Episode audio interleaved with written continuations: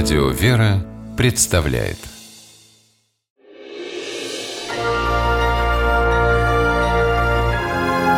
Герои моего времени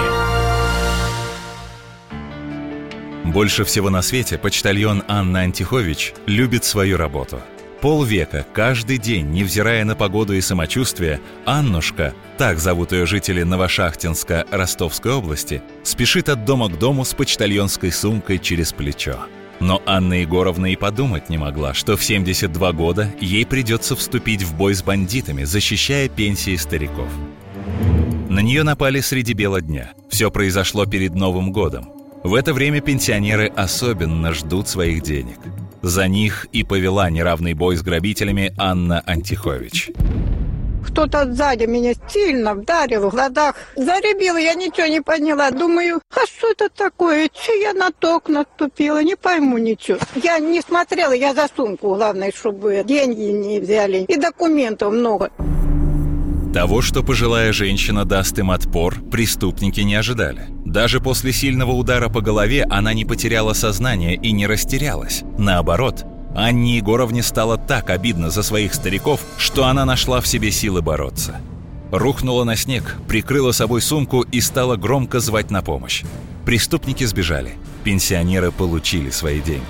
А Анна Егоровна оказалась в больнице с травмой головы. В маленьком Новошахтинске новости разносятся быстро, и о случившемся скоро знал весь город. Люди потянулись на почту справиться о здоровье почтальона. Одной из первых пришла Надежда Каверина. Егоровна, мы тебя все уважаем очень, любим. И дай Бог тебе здоровья. И на чай обязательно приходи. Благодарные пенсионеры даже не успели навестить в больнице Анну Егоровну. Она из нее сбежала. Не захотела оставлять работу. Да и боялась, что уволят. Считала, что раненый почтальон никому не нужен. Оказалось, нужен, да еще как. За такого сотрудника начальник почтового отделения Антонина Бурханова готова и в огонь, и в воду. Я бы ни за что бы не хотела, чтобы уволили такого работника. Это золотой человек, это человек с большой буквы. Ну, наверное, так бы молодой не каждый бы дал отпор. А это, наверное, старой закалки человек. Она незаменимая у нас. Анна Егоровна по-прежнему разносит письма и пенсии. Только для верности держит при себе газовый баллончик. После того, что случилось, ей дали премию и присвоили звание «Лучший связист Дона». А потом наградили медалью Ордена за заслуги перед Отечеством второй степени. Анна Егоровна удивлялась, за что?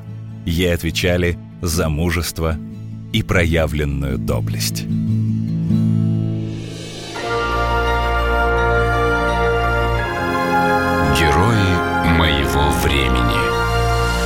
В программе использованы материалы Первого канала.